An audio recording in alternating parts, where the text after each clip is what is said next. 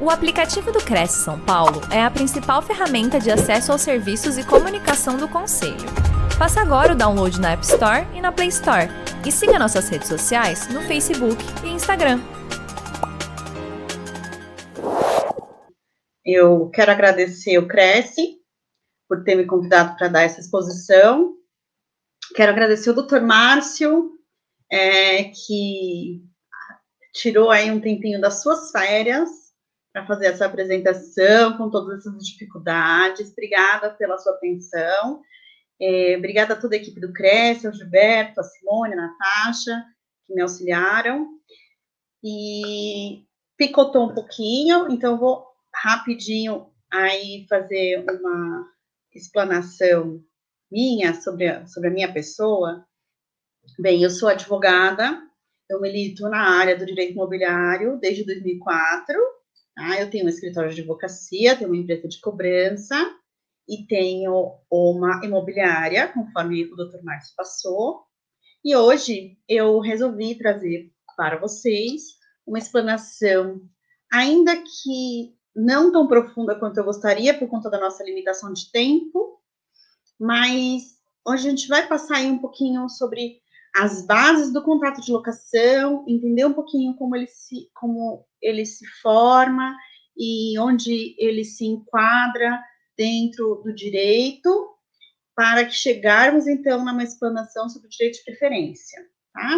Eu vou começar, sem mais delongas, uh, porque a gente está um pouquinho atrasado no horário, eu sei que todos vocês se programaram uh, para ver as coisas acontecerem no horário. Vamos lá. Então, locação de imóveis e o direito de preferência. É, antes da gente falar exatamente da lei de locação, que é a lei 8.245 de 91, eu gostaria de pedir a todos vocês que esquecessem um pouquinho essa lei, tá?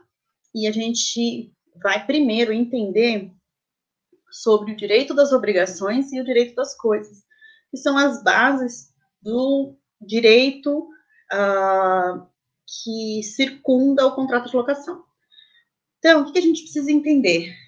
É, e eu, claro, primeiro pensei em trazer tudo isso porque eu sei que muitos de vocês não são operadores do direito, mas estão em operação no mercado imobiliário. Por isso, toda essa base é muito importante para vocês é, entenderem a lei de locação e o direito de preferência, tá?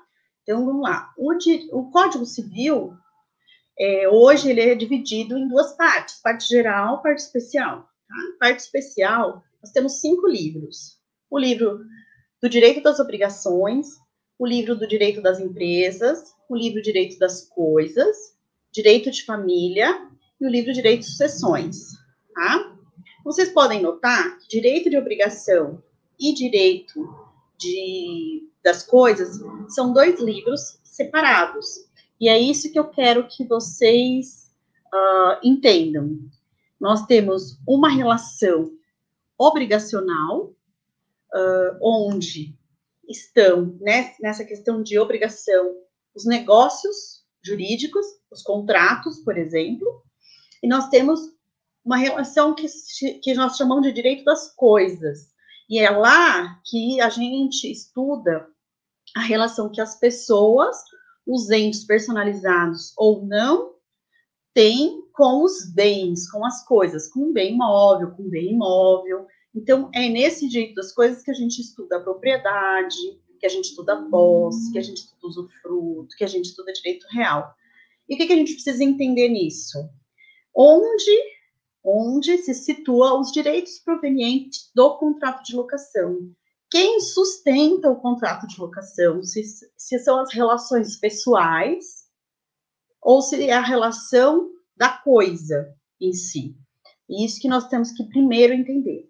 Direitos reais, que são direitos das coisas. Os direitos reais, eles estão no 1225 do Código Civil. Então, se você tem aí um Código Civil, você pode pegar para a gente para ir acompanhando essa exposição, acho bem interessante. Se você não tem, não tem problema, porque eu coloquei nesses slides aí tudo que a gente precisa entender é, tudo que a gente precisa ler para entender a matéria, tá? Então, o 1225 do Código Civil, ele estabelece quais são os direitos reais. É, esse rol, ele é taxativo. Eu não posso inventar direito real, tá? Se tá aí, é direito real. Se não tá, não é. Então, direitos reais pelo 1225 é a propriedade, a superfície, o usufruto, o uso, a habitação, o direito do promitente comprador, o penhor, a hipoteca, a anticrese, a concessão de uso especial para fins de moradia e a concessão do direito real de uso. Então, prestem atenção. A locação não está elencada no 1225. Então, locação não gera direito real. Ah, mas tem o uso. Locação gera uso. Não, o uso é um instituto do uso que está regulado lá no 1412 do Código Civil. Não é a locação, não é o uso do, do inquilino, do locatário, tá? Então, a primeira coisa que a gente tem que ter na cabeça: locação não gera o direito real, porque elas não estão, porque ela não está elencada no 1225 do Código Civil. Dito isso, a gente consegue concluir o quê? Que o contrato de, de locação gera relação obrigacional entre partes. Por quê? Porque o contrato, lembra que eu falei que a gente tem o livro das obrigações e o livro das coisas. E os contratos estão lá no livro das obrigações. O contrato de locação, embora esteja na Lei 8.245, ele é, tem essa mesma função de gerar uma relação obrigacional entre partes, tá? Mas essa relação obrigacional pode ter efeitos reais. E esses efeitos reais é justamente quando eu cumpro um dos os, os não, quando eu cumpro os requisitos da segunda parte do artigo 33 da Lei de Locação, a Lei 8.245, no que diz respeito ao direito de preferência, que nós vamos estudar mais para frente. Por enquanto, quero que vocês só gravem que quando eu cumpro essa parte do artigo 33, embora o contrato seja só uma relação obrigacional, ele pode gerar efeitos reais. Ou seja, ele pode gerar para a parte um direito sobre o imóvel, que ela vai pleitear ou não, tá? Nós vamos estudar um pouquinho mais para frente. É, então, qual o direito que o locatário tem em relação à coisa? Se essa relação contratual é obrigacional. Então, essa é a dúvida que talvez os senhores tenham.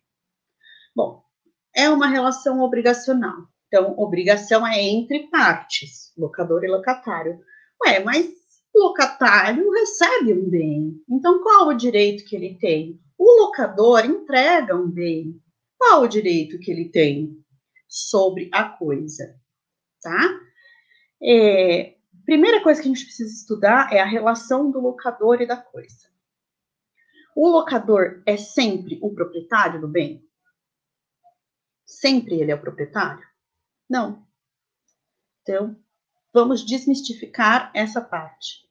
Não é necessário que você seja o proprietário para ser o locador. Tá? Exemplo: usufruto é um tipo de direito real.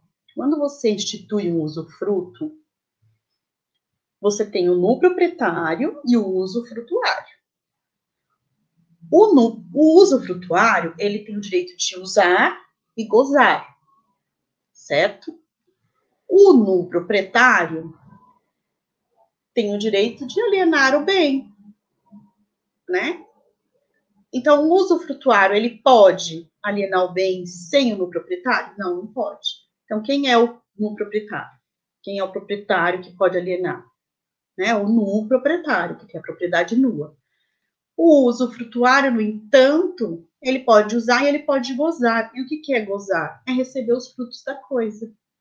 Então, o usufrutuário pode ser um locador, sem ser proprietário, só tendo uma, uma faceta do direito real, tá? É, outra coisa que a gente precisa entender, para ser locador, o que, que eu preciso ter? A posse do bem, a posse. Então, vamos pegar aqui o Código Civil e vamos estudar um pouquinho sobre isso.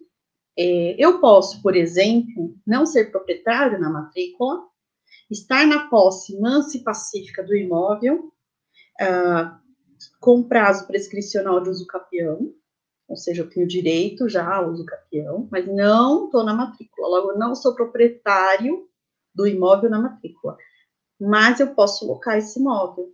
E essa locação é válida? É válida. Eu estou na posse. Então, o que, que o locador tem? além, é, veja bem, não estou dizendo que o proprietário não possa alocar, ele pode, estou falando que não é necessário ser proprietário. Então, quer dizer, a gente sabe que a regra geral é que os proprietários que locam, mas as exceções é, são possíveis e os senhores senhoras precisam saber disso para poder entender a locação e fazer o contrato de locação de forma correta, tá? Então, primeira coisa, a gente precisa estudar o que é posse. E o 1196 do Código Civil, ele diz o seguinte: Considera-se possuidor todo aquele que tem, de fato, o exercício pleno ou não de algum dos poderes inerentes à propriedade. Ah, mas então quais são os poderes da propriedade? Está no 1228. O proprietário tem a faculdade de usar, gozar, dispor, e o direito de reavê-la do poder de quem injustamente a possua ou detém. Então, ele tem usar, gozar e dispor. Quando a gente fala isso, voltamos lá no usufruto. Uh, usufrutuário, ele tem direito de usar, ele tem o direito de gozar, ele não consegue dispor sem a anuência do novo proprietário, mas ele pode usar e gozar. O usufrutuário tem o, um ou alguns do direito, dire, tem um ou alguns direitos do proprietário? Tem. Então, ele pode ser possuidor? Ele é o possuidor? Ele é. E ele é muitas vezes, e normalmente, quase em todos os casos, possuidor direto. Tá? Ele que está lá, quando você institui o fruto. Então, a primeira coisa que a gente tem que entender é isso. O que é a posse do bem? Então, a posse do bem é uma das das facetas da propriedade.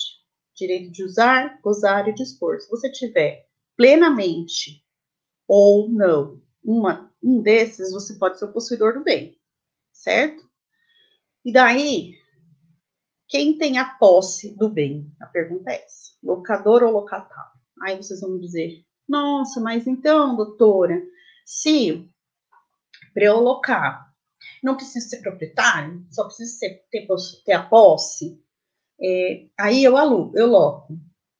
Aí eu entrego a posse para o locatário. Então eu não tenho mais nada, porque eu não sou proprietário e porque eu entreguei a posse para o locatário. O que, que eu tenho nessa relação? Como eu tenho direito de receber esses aluguéis agora? Aí nós vamos estudar um instituto que é essa dissociação da posse entre posse direta e posse indireta. Confesso para vocês que eu já quebrei minha cabeça para tentar bolar um exemplo material, tangível dessa dissociação, mas ela, ela é tão abstrata que fica difícil. Então aqui eu vou fazer o seguinte, vou fazer um exercício com vocês. São duas coisas. Eu vou fazer um exemplo tangível, material, mas depois vou fazer um exemplo que para mim me parece mais lógico, que é necessário que vocês exercitem esse poder de abstração, tá? Então vamos lá.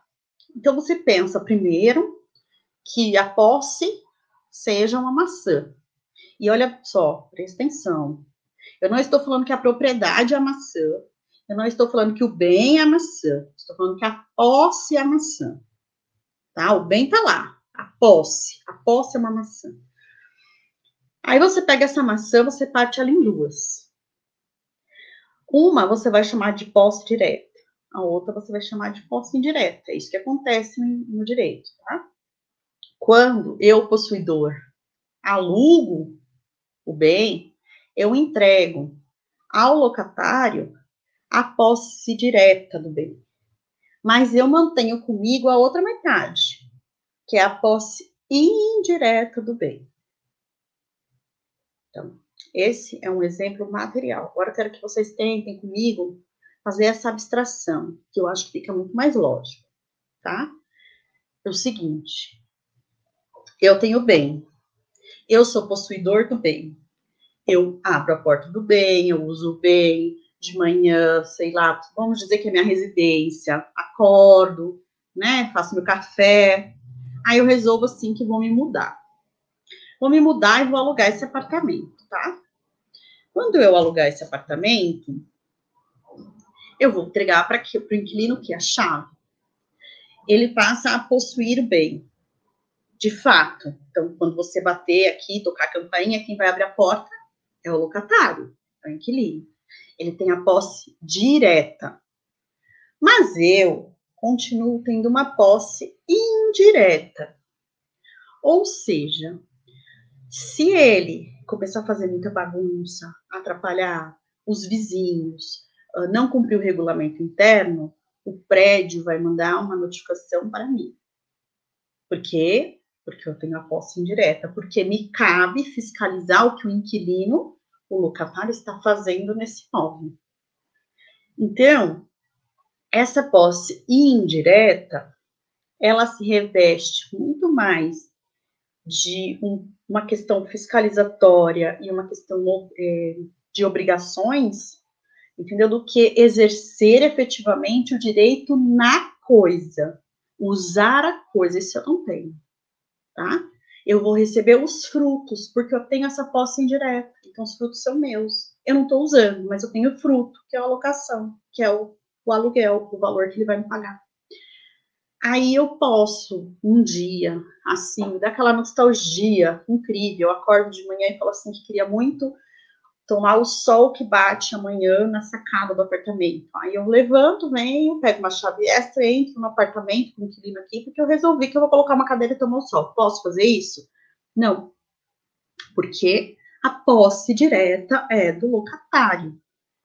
E se eu fizer isso, o locatário pode dizer que eu estou invadindo a propriedade, tentar me expulsar, entrar com uma ordem judicial para que eu saia do imóvel? Sim. Está lá no 1197. Vamos ler. A posse direta de pessoa que tem a coisa em seu poder, veja, a posse direta é a pessoa que tem a coisa em seu poder. Temporariamente ou em virtude do direito pessoal ou real, não anula a indireta, que é de quem deu a coisa em locação. De quem aquela coisa foi a vida podendo o possuidor direto defender a sua posse contra o indireto. Certo?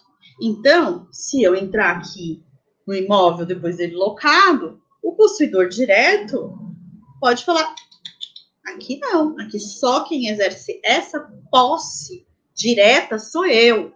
O possuidor indireto não tem esse direito. Tá?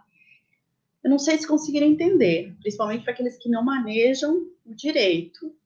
Se não conseguiu, pode mandar pergunta, a gente revisa, a gente a gente tenta outros exemplos até entender, tá bom? Eu sei que é um pouco abstrato e é difícil entender, tá? E aí o 1210 fala de novo desse efeito da posse. Então, fala assim: o possuidor tem direito a ser mantido na posse em caso de turbação restituído no caso de esbulho, segurado é, no caso de violência iminente, se tiver justo receio de ser molestado. Então, ou seja, entrei aqui para tomar sol, o possuidor tem direito a tudo isso. Tem direito a me colocar para fora. Não interessa se eu sou o proprietário ou se eu sou o locador. Então, agora, eu espero que vocês tenham entendido essa questão de posse, porque a gente precisa entender muito bem isso essa questão de quem está na, na, posse e por que que o doador ainda tem essas obrigações de possuidor indireto, tá? Em resumo, então, o locador não precisa ser proprietário, precisa ter posse, porque uma coisa que ele tem que entregar para o locatário é o quê? A posse direta, certo? Então ele precisa ter a posse para alocar o bem. E aí ele mantém com ele a indireta, tá bom? Fiz um quadrinho aqui, vamos ver, só para a gente, então, por fim, colocar isso numa, numas imagens. Locadora. Um locatário. São as duas partes do que a gente acabou de ver, de uma relação obrigacional. Então, entre eles tem o imóvel, que é o objeto de interesse, certo? A locadora e o locatário firmam entre eles uma obrigação. Como que é firmada essa obrigação? O locatário paga para a locadora pelo uso do bem. E a locadora, por sua vez, entrega esse bem ao locatário. Ocasião em que a gente dissocia a posse em direta e indireta. Entenderam? É isso que acontece. Entendido isso, a gente consegue resumir o quê? A característica do contrato de locação. O contrato de locação de imóveis que nós estamos estudando, ele é o quê? Bilateral. Ele tem duas partes, locador e alocatário. Isso que eu estou tirando aí a questão de garantias contratuais, tá? Que a gente tem a questão do fiador, que pode fazer parte. Estou falando do contrato puro e simples. Ele tem duas partes. E enfim, eu não, eu não, vou me estender muito, porque a gente tem horário, mas continuando mesmo tendo fiador, continuaria a ter dois polos, contratante e contratado, tá? E a gente pode estudar depois, fazer uma aula só sobre essa questão de garantia e onde entra o fiador nessa história de contrato. Mas vamos lá. Bilateral, ele é oneroso, ou seja, tem que ter pagamento. Não tiver pagamento, não é locação, tá? Locação tem que ter pagamento. Ele é sinalagmático. No direito, a gente chama de sinalagmático, que vem de sinalagma, os contratos que têm obrigações para ambas as partes. E nós vimos agora no quadrinho anterior que um paga, o outro entrega o bem. Os dois têm obrigação. Se tem obrigação mútua, nós temos um contrato sinalagmático. E esse contrato ele é não solene. Ou seja, a lei não, não estabelece que o contrato de locação precisa ser escrito. Ele pode ser verbal. Mas a gente tem que ter muito cuidado como operadores do mercado imobiliário em relação a isso. Estamos aqui para minimizar os problemas que as relações negociais com imóveis pós, pode ter. Para minimizar, o que a gente tem que fazer? A gente tem sempre que é, tentar colocar, adequar tudo de forma clara. Para ficar claro, tem que estar tá escrito. Porque o que não está escrito não está claro. É, falando para vocês, eu tive, por exemplo, um caso que chegou para mim de um dos herdeiros que herdaram aí vários imóveis de um tio. E esse tio, ele tinha pelo menos uns cinco imóveis, todos com locação verbal. Todos não tinha um recibo de aluguel. A gente chamou os inquilinos. Os inquilinos estavam nos imóveis há pelo menos 20 anos, sem contrato, sem recibo de aluguel. Mas como que era pago esse aluguel? Ah, ele passava aqui, batia, a gente entregava em dinheiro, ele entrava no bolso e ia embora. Vocês imaginam a problemática que dá isso? Esses, essas pessoas estavam nos imóveis sem contrato, Ninguém tem recibo de aluguel, nem os herdeiros, nem eles, mas eles pagaram IPTU durante todos esses anos, a posse era mansa e pacífica. O que, que isso podia gerar? Um baita trabalho. Pelo menos uma baita trabalho, uma defesa de uso campeão para provar que tinha uma locação aí. Entendeu? É, os herdeiros não sabiam nem o que tinha sido feito com o dinheiro da locação, porque era pago em dinheiro, não tinha nem rastro disso que, que nós resolvemos chamar todo mundo, fazer contrato com o espólio, deixar tudo organizado para evitar uma futura alegação de uso capião. Então, isso é muito complicado, precisa ser feito por escrito, é o ideal, Não estou dizendo que não exista um contrato verbal. Ele existe, entendeu? Ele é válido, ele é eficaz, mas ele é muito difícil de ser aprovado às vezes. Então tem que tomar cuidado. Então vamos entrar aí na lei agora sim. Vocês podem pegar, quem tiver de posse da lei 8.245 para acompanhar a aula, pode pegar a lei, que nós vamos começar a falar sobre ela, tá? A lei 8.245 é uma norma especial. Isso quer dizer que ela, por tratar de um assunto específico, ela tem uma especialidade, ela se sobrepõe a outras leis gerais. Não é? Ela não se sobrepõe à Constituição, tá? Mas ela se sobrepõe a outras leis gerais. Por exemplo, neste caso, ao Código Civil. Isso quer dizer o quê? Que quando vocês forem fazer um contrato de locação ou quando for analisar uma situação locatícia, vocês primeiro têm que recorrer a quem? A 8.245. Se a 8.245 não sana o problema, se ela é vaga, se ela é uma norma aberta naquela questão, vocês podem se socorrer do Código Civil como uma, como uma subsidiariedade. Aí procurar lá no Código Civil se tem a resposta. Mas, se a 8.245 é clara em relação àquilo, não é possível você usar uma outra norma para alterar aquilo. Isso também vem da questão da norma ser cogente. Essa norma 8.245 ela é uma norma cogente, ela é uma norma que ela não pode ser alterada, não pode ser alterada pela vontade das partes, inclusive. Eu não posso fazer um contrato e alterar ela. É, sabemos que em vários negócios jurídicos as pessoas têm liberdade, os contratantes, as partes, para negociar o que quiser, da forma como quiser. Mas, em relação à locação de imóveis, o que está normatizado, que está ali naquela lei, não pode ser mudado. Então, a gente vai ver isso daí, mas a Lei 8.245, ela trata de, de hipóteses onde ela não é aplicada. Ela já trata isso lá no artigo 1 tá? Então, é, ela fala o seguinte, por exemplo, que ela não pode ser aplicada para alocação de vagas autônomas de garagem. Não pode. Aí eu resolvo alugar a vaga aqui da minha vizinha e resolvo fazer um contrato com ela, dizendo que eu e ela concordamos e aceitamos que aquele contrato vai ser regido pela 8.245. É válido isso? Não, não é válido. Porque a lei é clara, ela não é aplicada a esse tipo de contrato. Eu não posso, mesmo que as duas partes concordem, aplicar a lei. Tá? Então, isso é a, é a, a norma cogente que a gente chama em direito. Então, vocês precisam ter isso em mente.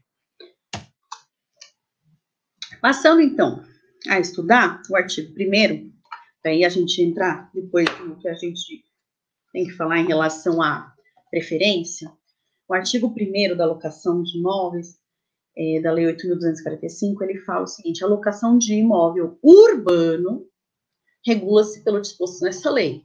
E aí a gente tem que lembrar o quê? Que temos que saber o que é a classificação de urbano. E que imóvel rural não se regula pela lei de locação 8.245. Tá? E o que, que é imóvel urbano? Ah, imóvel urbano é o que está dentro da cidade. E imóvel rural é o que está dentro da zona rural. Pelo CTN, sim, existem zona urbana e zona rural. Mas não é o caso da lei de locação, tá? Como classificar urbano e rural para a lei de locação? Então, eu vou remeter vocês lá para o Estatuto da Terra. O Estatuto da Terra, no artigo 4 ele classifica o que é imóvel rural para o Estatuto da Terra.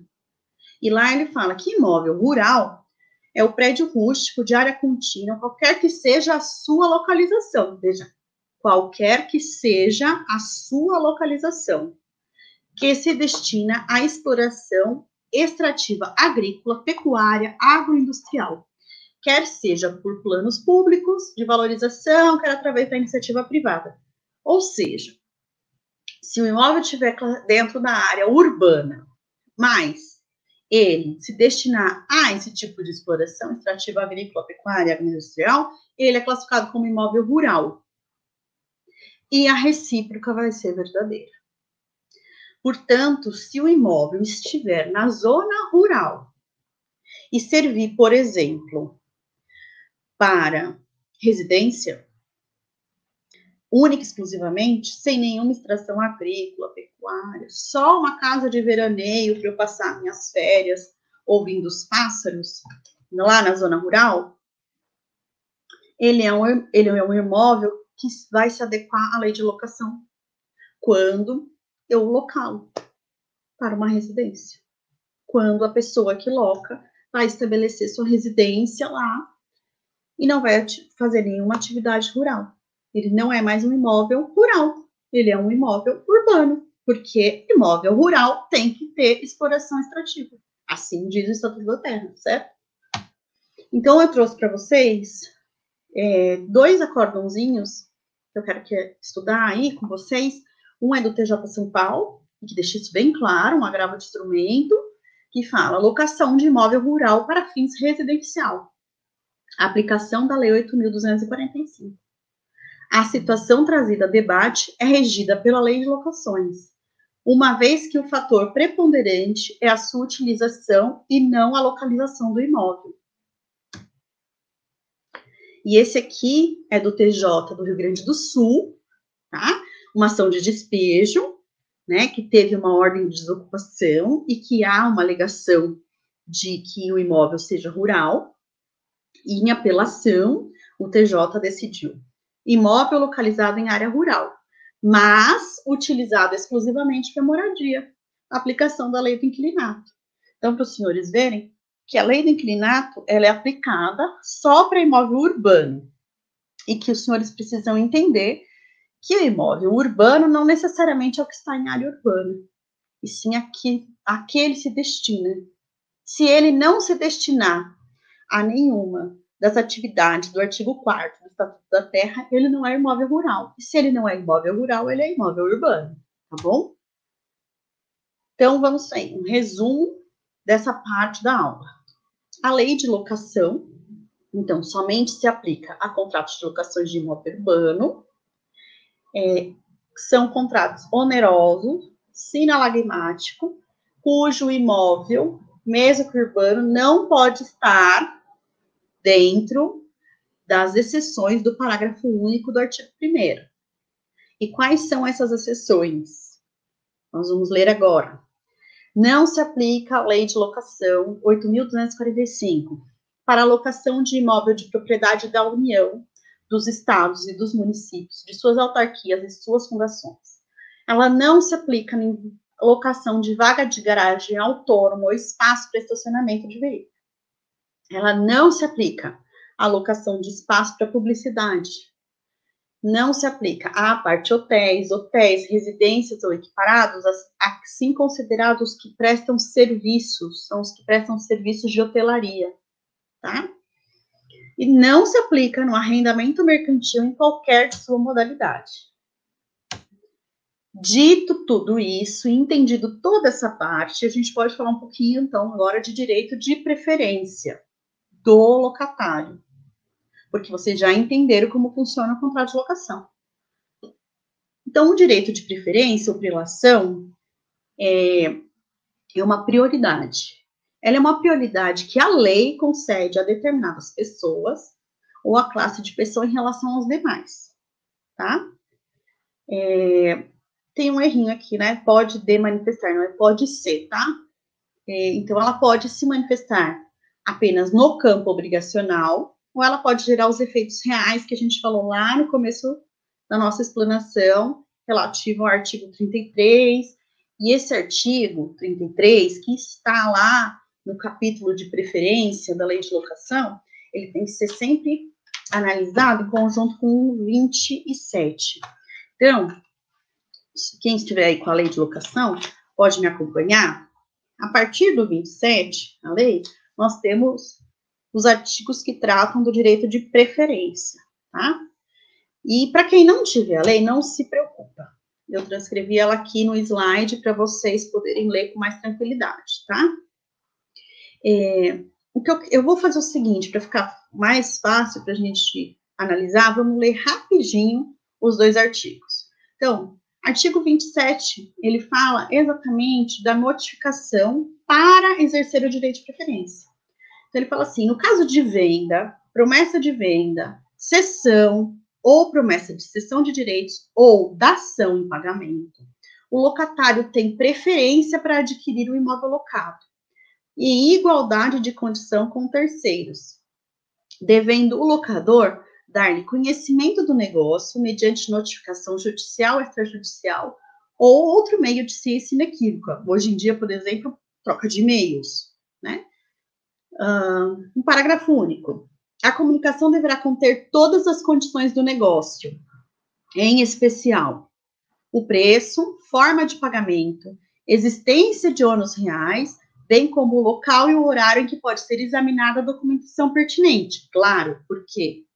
Porque o locatário está adquirindo um bem imóvel e ele tem o direito de analisar a matrícula, certidões do vendedor, essas coisas. Já o artigo 33 traz o quê? O locatário preterido no seu direito de preferência, aquele que não teve o seu direito de preferência concedido pelo locador, poderá reclamar do alienante as perdas e danos ou depositando o preço e demais despesas do ato de transferência, haverá para si o imóvel locado, se o requerer no prazo de seis meses, a contar do registro do ato no cartório de imóveis, desde que o contrato de locação esteja averbado pelo menos 30 dias antes da alienação junto à matrícula do imóvel.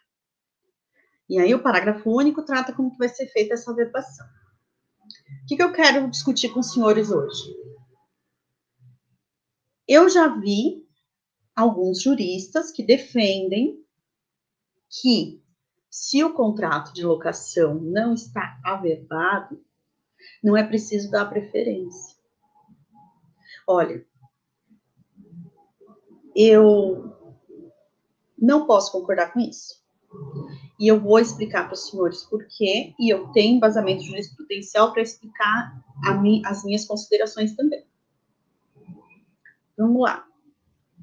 Primeiro, que o artigo 27 não fala de averbação quando ele fala da necessidade de notificação.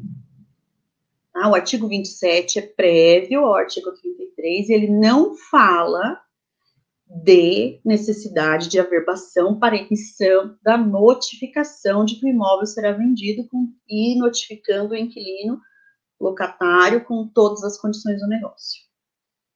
Segundo, que o artigo 33, ele traz duas hipóteses. Nós vamos ter que analisar ele de trás para frente. Nós vamos primeiro analisar a segunda parte do artigo, que fala assim: é, o, depositando o preço e demais despesas de transferência, haverá para si o imóvel locado. Se requerer no prazo de seis meses, a contar do registro do ato em cartório, desde que o contrato de locação esteja verbado, com pelo menos 30 dias antes da alienação junto à matrícula.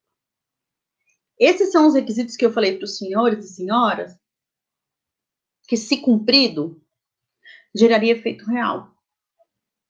Entendeu? Então, vamos lá. Primeiro, precisa cumprir todos esses requisitos. Então, o locatário precisa ter averbado na matrícula do imóvel o seu contrato de locação.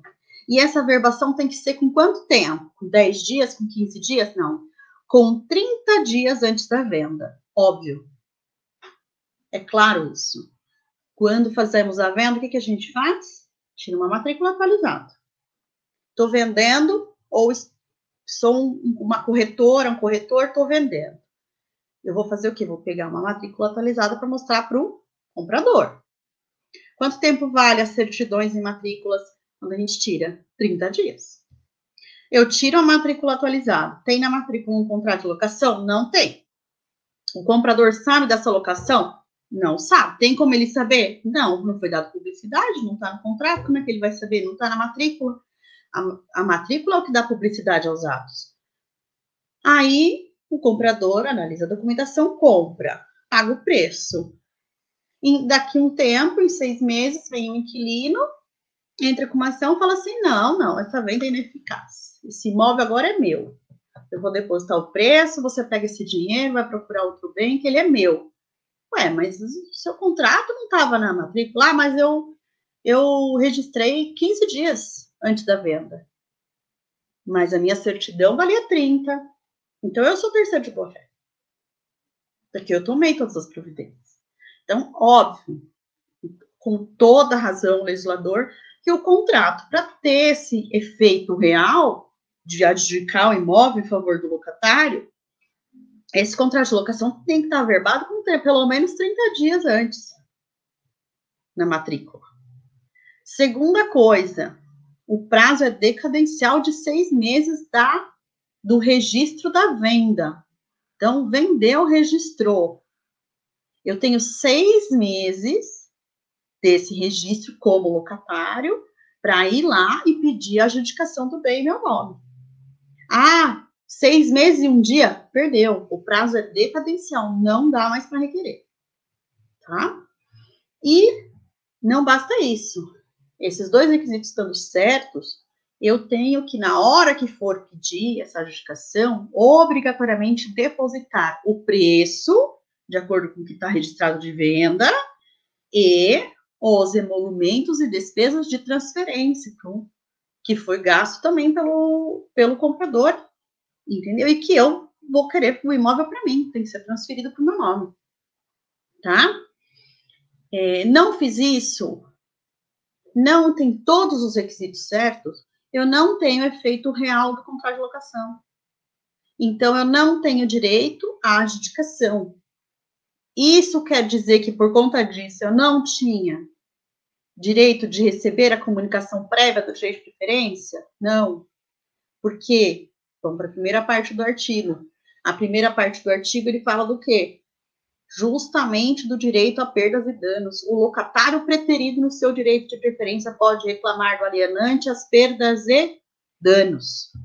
Portanto, por mais que meu contrato não esteja verbado, se eu não receber a comunicação prévia para exercer o meu direito de preferência, eu posso reclamar o quê? Perdas e danos. O que, que precisa para essas perdas e danos? Eu preciso prová-las, porque perdas e danos não se presume, e pacífico nos tribunais que eu preciso comprovar o quê? Que na época da alienação eu teria condições de comprar aquele imóvel em igualdade de condição com o terceiro. Ou seja, se o locador não tivesse me preterido, eu teria exercido meu direito de preferência, eu teria adquirido. Óbvio, porque não dá para eu pedir perdas e danos para o locador que não me mandou a notificação, mas eu estava ah, com processo de falência. Jamais eu ia conseguir comprar o imóvel. Entendeu? Que perdas e danos eu tive por não ser notificado previamente, já que eu não iria comprar aquele bem, não teria condições. Então, é obrigatório que eu comprove que tinha condições de adquirir aquele imóvel tanto por tanto à época da alienação. Ok? Entendido essa parte, eu quero passar com os senhores e senhoras alguns acórdons que tratam desse assunto e que são bem relevantes. Eu tentei fazer um pouco de alguns tribunais do país, e do STJ para a gente analisar rapidinho. Não sei se meu tempo está estourado. Se tiver, a Natasha me chama.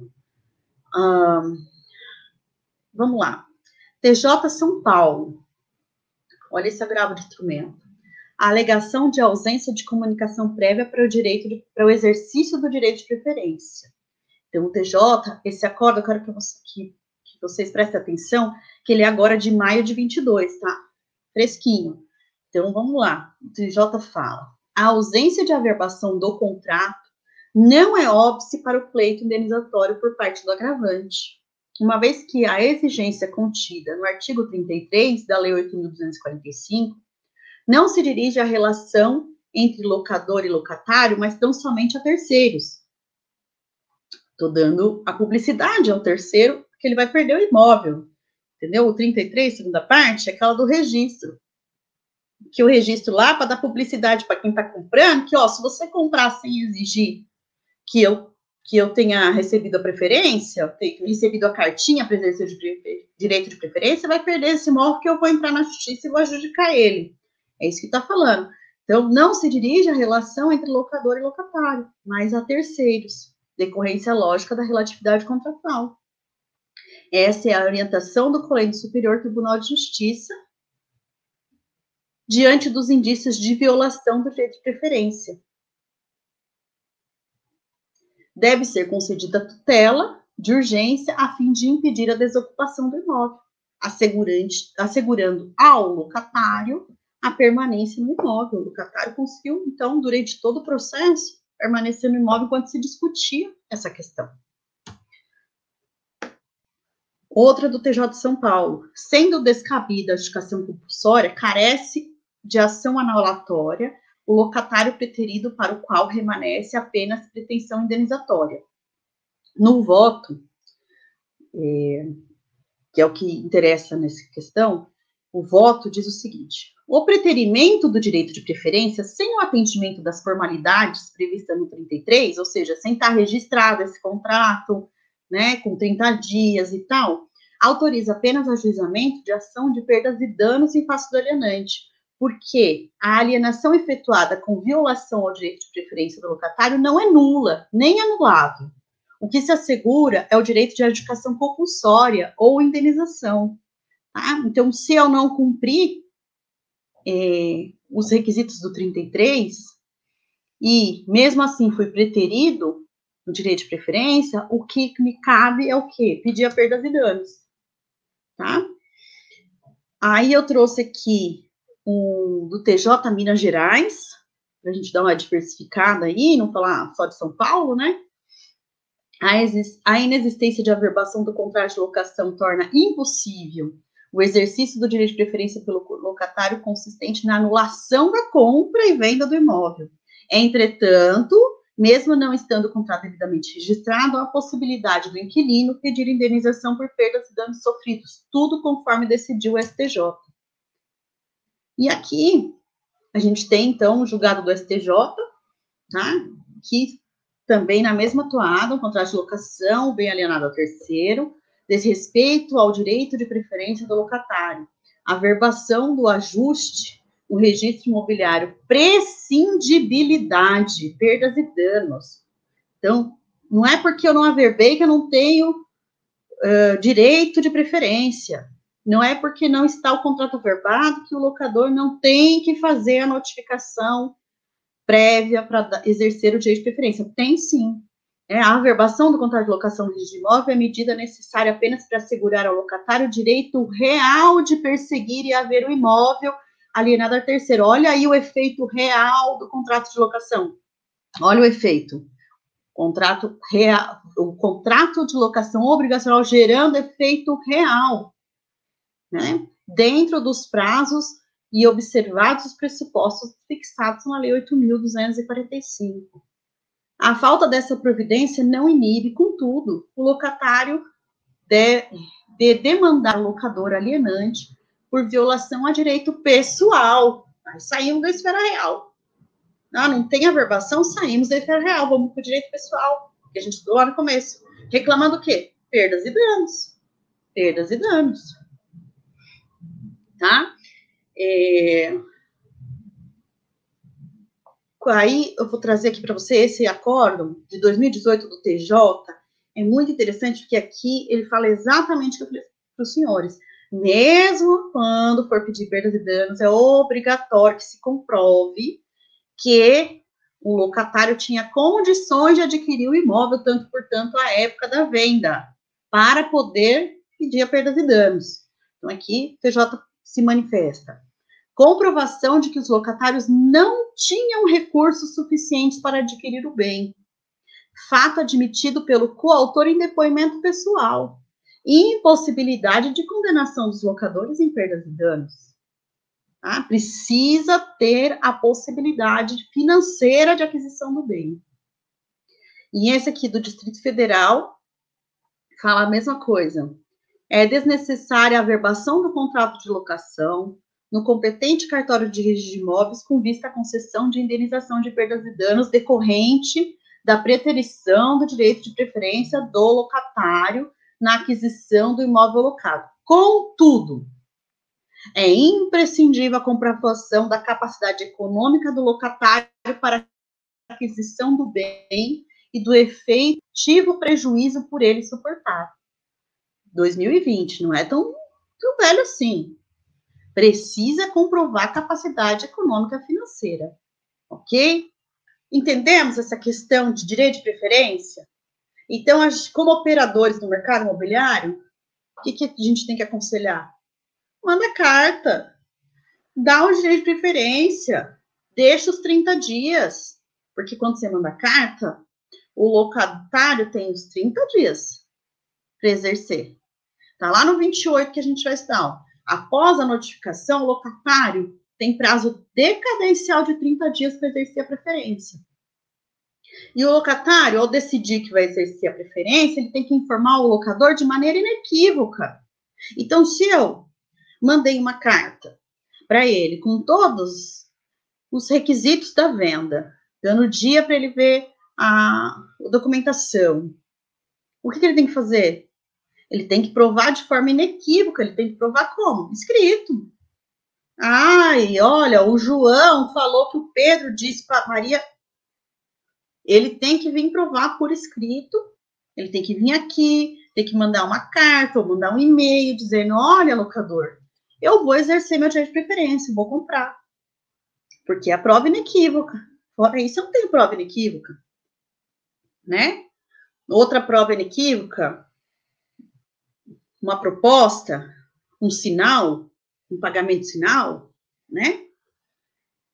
Agora, o artigo 29 fala o quê? Aceita a, propo a proposta se o locador desistir de, de desistir do negócio, ele tem que indenizar o locatário, o prejuízo no lucro cessante. Veja, ele não fala se o locatário desistir, mas isso não tira o direito locatário, tá? Do, do, do, do, locador de pedir indenização se o locatário desistir. Então é o seguinte: se o locador desistir, a lei é clara, o locador é, aceita a proposta. Se o locador desistir, a lei é clara, o locador tem que indenizar o locatário em prejuízo e perdas e danos, lucro cessante. Então, prejuízo. Ah, o locador, enfim, é, deu lá o direito de preferência, o locatário veio, analisou documentação, ele mesmo foi, puxou umas certidões, ou ele depositou um sinal, tudo isso é prejuízo. Ele contratou um advogado, né? E os lucros cessantes, que é o que você deixou de ganhar. E aí você tem que provar que você deixou de ganhar alguma coisa. Tá? o inverso, tá? O locatário falou: Ó, oh, locador, eu vou exercer meu direito de preferência. Aí, ele já fez isso com a reserva mental, né? Eu não tinha dinheiro para pagar, mas vou fazer isso, vou dizer que vou, ele vai perder a venda, certo? Aí eu dou um sinal, não pago, eu desisto. Isso pode acontecer. Aí como é que fica o locador? Ah, na lei não prevê nada, não. Mas e a perda de uma chance? Né? Hoje em dia, os operadores de direito sabem que a gente pode propor ação jurídica baseada na perda de uma chance. Quando o locador emitiu essa carta, com essa proposta de direito de preferência, provavelmente ele já tinha uma proposta de alguém interessado. E ele pode até, inclusive, perder a venda em razão da atitude do locatário. Pode ser que o, terceiro que estava interessado agora já não queira mais, já tenha comprado outro. Ele pode sim, ele pode entrar em juízo pedindo indenização do locatário inclusive baseado na teoria da perda de uma chance que ele perdeu a venda, né? Então, esse é o que dispõe o 29, e a recíproca é possível aí, com base, usando o que a gente conversou no começo da aula, a subsidiariedade do Código Civil. Então, a recíproca a gente vai usar o quê? Vai usar o Código Civil, vai usar as questões de responsabilidade, vai usar a teoria da perda de uma chance, vai usar a questão das perdas e danos, da indenização, do ato ilícito, essas coisas todas, tá? E, por fim, nós temos o artigo 30 e 32, que eu gostaria de passar com os senhores. É o seguinte, é a preferência. Como que funciona essa preferência entre preferências? Então, se o imóvel, ele está é, sublocado, a preferência primordial é do sublocatário. depois do locatário. Então, o locador vai o proprietário, o locador que está vendendo, vai fazer a cartinha para exercício da preferência, mas o sublocatário, se o sublocatário quiser ficar com o bem, ele fica. Ah, sublocatário e locatário, os dois disseram que quer ficar, o sublocatário que compra. Porque ele que está na posse direta. Lembra que a gente estudou? Posse direta, posse indireta? Quem está na posse direta? O sublocatário. É ele que está lá usando. Quem tem o direito de ficar com aquele imóvel na venda? É ele. A preferência maior é dele. Ah, o sublocatário não quis. Aí o locatário pode ficar. Mesma coisa. É, temos que analisar o que? Preferência de condômino. Condômino de propriedade indivisível, tá? Estamos falando apartamento. Eu tenho 50% do apartamento junto com a minha irmã. Aí eu resolvo que eu vou vender o apartamento. Aí eu faço uma cartinha para quem? Pela lei de locação, eu faço a cartinha para locatário, mas vocês não podem esquecer que lá no Código Civil tem que fazer também para o condômino. Eu vou mandar para o condômino. Ah, o condômino quer adquirir, que é a minha irmã que tem os outros 50%. O locatário quer adquirir. Quem vai adquirir primeiro? O condômino. O condômino adquire primeiro. Tá bom? E se eu tiver mais de um locatário e eles quiserem adquirir, a gente vai ter o direito de preferência é, relatado é, aqui no, acho que é no 32, aqui, se forem, vou, vou ler essa parte para você, porque eu não coloquei no slide, isso é importante, tá? Então, se forem vários os sublocatários, quando a gente fala do, do 30, se forem vários os sublocatários, caberá a todos em comum ou a qualquer um, se um só for interessado, tá? Então, você precisa notificar o locatário e o sublocatário. Ah, mas eu loquei o imóvel, nem sabia que estava sublocado. Bom, mas se o contrato não tem previsão, está dizendo que é proibida a sublocação, essa sublocação foi feita a revelia. Aí tem que se analisar caso a caso. Nós estamos falando aqui de sublocação em que o proprietário, o locador, sabe que ela existe, né? Que não é clandestina, tá bom? Então, preferência do sublocatário sobre o locatário, preferência do condômino sobre o locatário.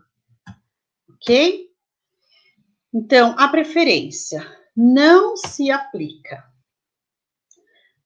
na perda da propriedade, no caso de desapropriação, na venda por decisão judicial, ou seja, leilão porque teve penhora do bem, tá? Permuta, e aí, principalmente para quem é corretor, tá? Cuidado com a permuta, porque permuta diária para incorporação, isso é muito comum, cidades do interior, cidades pequenas, e as grandes construtoras, elas têm um, uma equipe jurídica grande que trata disso e às vezes nem fazem o contrato de permuta, fazem outros instrumentos jurídicos. Mas a permuta diária, ela pode vir a ser descaracterizada como permuta, entendeu? Para ser uma compra e venda, principalmente quando você entrega um imóvel, um terreno, e aí você recebe parte em dinheiro e parte em apartamentos, por exemplo. Isso não nem sempre é caracterizado como permuta, tá? Isso pode vir a ser descaracterizado na justiça como uma compra e venda, onde foi pago uma parte em dinheiro e uma parte em bens, e aí não foi dada a preferência ao inquilino, isso pode acontecer. E o inquilino pode vir a depositar o valor e exercer o seu direito de preferência se o contrato dele tiver lá com aquela, todas aquelas características do 33, averbadinho e tal, tá? Eu já vi caso de inquilino que estava, uh, enfim, inquilino que tinha outra incorporadora por trás para fazer esse exercício de preferência. E anular aquilo lá para comprar com dinheiro de outra incorporadora, de dinheiro vivo, sim, não tinha permuta, mas enfim, terreno bom às vezes vale a pena, tá? Tem que tomar cuidado nessas permutas. Não custa, eu acho que não custa mandar a carta notificatória para exercer o direito de preferência, até porque quando a gente fala de permuta diária, às vezes são três, quatro lotes juntos, né? E ele vai ter que adquirir tudo em conjunto, essas coisas, e os valores, então, é, os valores são altos, então acho que não custa. A gente evita um aborrecimento, tá? Na doação também não se aplica a preferência. E na integralização de capital, fusão, cisão e incorporação. Cuidado também. Eu já vi, já vi fazerem contratos de empresa onde se integraliza capital com imóvel e depois o sócio retirante retira os imóveis como se fosse uma simulação de só que simulando a venda, tá? Então, o comprador se retira, recebe pagamento das suas cotas imóveis que o vendedor tinha integralizado. É, isso é uma simulação. E contrato simulado, ele é nulo. E contrato simulado não tem prescrição. Então, eu posso provar a simulação a qualquer tempo. Então, o inquilino, o locatário, que não teve seu direito de preferência aí nessa, nessa simulação, embora tenha um prazo decadencial de seis meses para adquirir o imóvel na adjudicação, se tiver cumprido os requisitos, não impede que mesmo após seis meses ele peça a perda de danos. Porque a simulação não prescreve, a simulação é nula, tá bom? Então, esses cinco casinhos, a preferência não se aplica, tá? Cinco casos, perda de propriedade, venda por decisão judicial, a permuta, a doação e integralização de capital, fusão, cisão e incorporação, desde que dentro das normas certas, sem simulação, sem usar de subterfúgio. Nesses casos, não é preciso emitir carta para que o inquilino exerça a preferência, porque não se aplica o direito de preferência. Bom? Conclusão. Vamos caminhando para o final, tá, gente? Para maior segurança jurídica, o locatário deve sempre averbar na matrícula seu contrato de locação. Sempre que possível, exigir a cláusula de vigência em caso de alienação. Espero que vocês dêem uma lida lá no artigo 8 né? Que fala exatamente disso. Se tiver uma cláusula dizendo que após a venda, a locação por prazo determinado continua, é, quem comprou não consegue tirar antes do fim da locação. Mas tem que estar averbado, porque aí quem comprou sabe que tem o contrato e sabe que tem a cláusula, tá? Então, que, qual que é a segurança? Fazer contrato. Sou locatário? Averbar contrato. Averbar na matrícula. Tá bom? O locador tem sempre que emitir a carta de preferência para o seu locatário. Mesmo que o contrato não esteja averbado, que evita a discussão judicial, evita ter que pagar a indenização. Tá bom? E o comprador diligente, vistoria imóvel a ser comprado, conhece a situação do imóvel, inclusive se o imóvel está locado. E mesmo que não haja verbação na matrícula, quando você está vistoriando o imóvel, você sabe se ele está locado, não é? E aí você pode analisar nessa situação e, de repente, exigir do locador a cartinha de preferência. Olha, e aí, você emitiu a carta? Cadê? Passou os 30 dias, eu quero comprar, mas não quero ter aborrecimento tá bom? Eu sei que se não tiver verbar, o comprador é o que menos vai ter aborrecimento, que vai se resolver em perdas e danos. Mas, sabe jus esperneandi? O locatário pode entrar com adjudicação, pode causar, vai ser improcedente? Ah, mas vai ter um aborrecimento, não custa o comprador também pedir essa notificação, tá bom? Era isso que a gente tinha para hoje. Eu agradeço muito a presença de todos vocês. Se tiver alguma questão, alguma pergunta e tal, é, eu vou agradecer algumas presenças. A Benedita Aparecida, de Atibaia, o Carlos Melo, de São Capital, o Mozart Samuel, é, a Josi Berbel, o Carlos Melo, já falei, o Tiago Varta, é, e aí agora sumiu a, a, a timeline aqui do, dos comentários. É, deixa eu ver aqui. A, é, o Tiago Varta, quem mais? O Fábio Castelo Branco, José Cleviton, a Priscila Vidigal, Paulo Benevides, a Empreendimentos Imóveis, que é o Clebson de, do Rio de Janeiro, e a Elizabeth Pinheiro, e Alexandre Oliveira, e, enfim, mais um monte de gente que nos assiste de algum lugar dessa noite fria aqui é, na nossa live. É, antes da gente passar para eventuais questões, eu queria é, convidá-los. Amanhã teremos o programa Questão de Direito às 10 da manhã. Então, quem puder assistir, o tema é Começando do Zero no Direito Imobiliário. É, quem gostou da palestra da doutora hoje, com certeza vai poder fazer um link com a a palestra de amanhã, tá? Começando do zero no direito imobiliário. E a live da Quarta Nobre, é, que é às 18 horas, o palestrante é o Elberto Melo, com o tema O Ponto da Virada. É, eu agradeço muito a audiência de vocês hoje, nesse dia frio. Espero que vocês estejam agasalhados, tomando uma sopinha. E quem não gosta de sopa, comendo uma pizza quentinha. Né? E, enfim, é, Vamos às perguntas, doutora. Deixa eu ver aqui se tem alguma. É,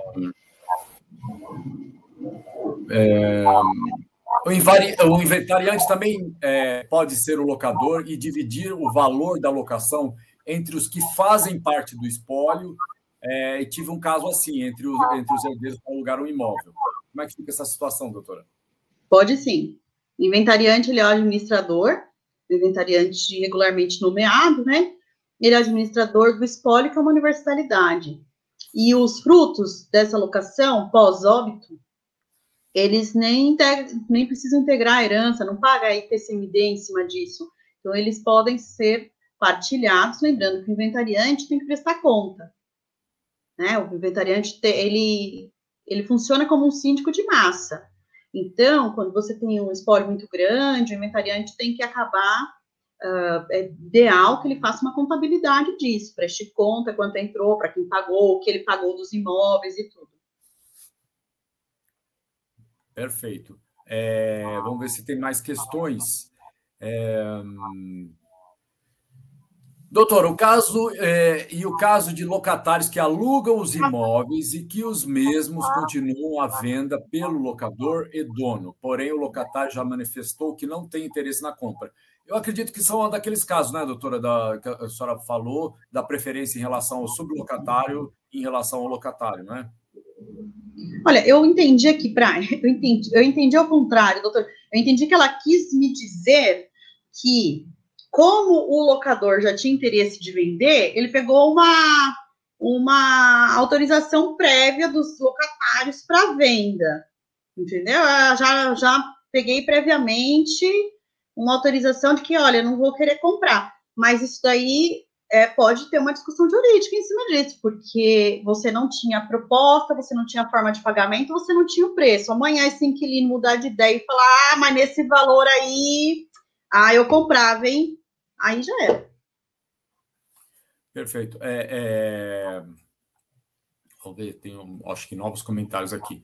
É... Alexandre Oliveira, em caso de curatela, o curador poderia locar imóvel do curatelado?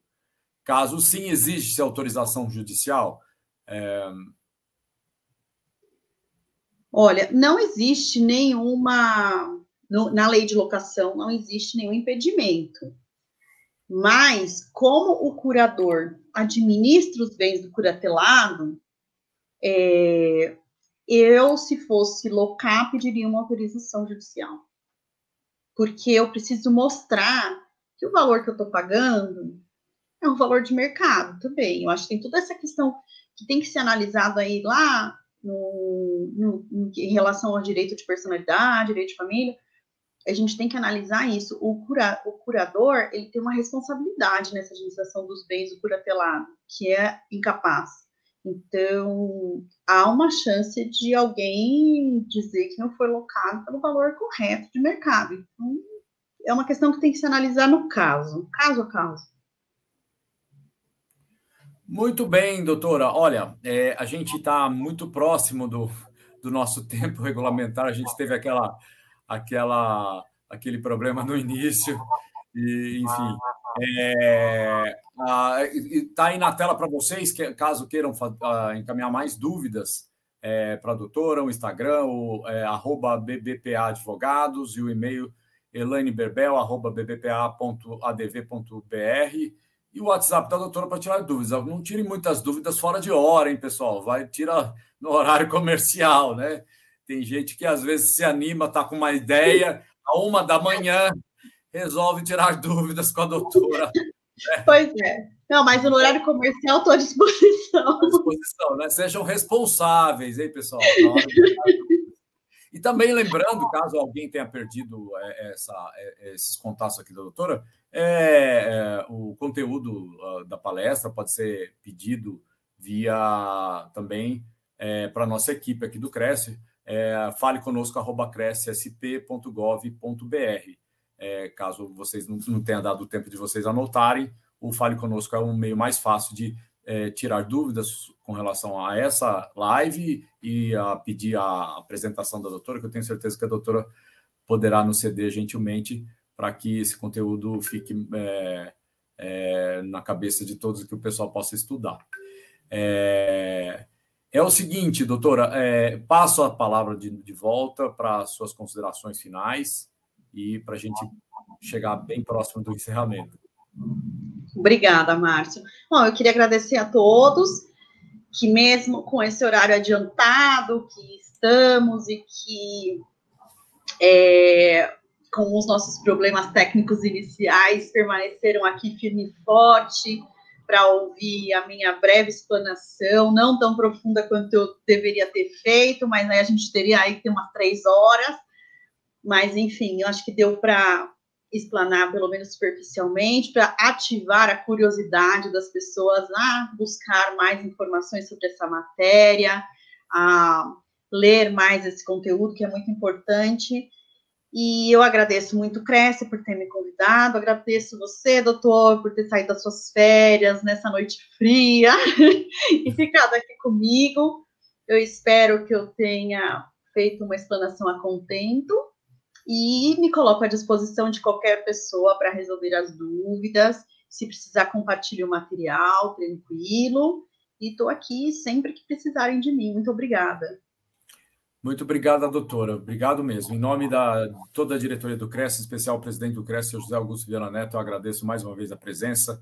Agradeço muito a explanação da doutora, muito clara, muito objetiva, muito assertiva. Obrigado mesmo e são temas de alta relevância, principalmente para o corretor de imóveis. Né? Claro que também tem muitos advogados nos assistindo, mas eu acho que para que o corretor também tenha essa, essas noções é, do, do, direito e que são de alta relevância para é, o poder orientar o cliente e tudo mais, né? Doutora, muito obrigado mais uma vez. E peço que a doutora não saia para a gente voltar nos bastidores, para a gente ver os números. Eu adoro ver os números das lives que a gente faz aqui. E para você aí de casa, eu só tenho a agradecer é, que, aqueles também que não estão em casa, quem está na rua, quem está nos vendo de qualquer lugar do Brasil. Muito obrigado mesmo pela audiência, é, de coração. E, e tenham uma excelente noite. Se cuidem, se protejam do frio, né? e a quem é, é, é, tem que sair ainda à noite aí para fazer alguma coisa, cuidado, cuidado com o frio e se protejam. E até uma próxima e fiquem com Deus, descansem e tenham uma excelente noite. Até mais. Um grande abraço. Obrigada, até mais. Tchau. Até mais, doutora. Tchau, tchau thank you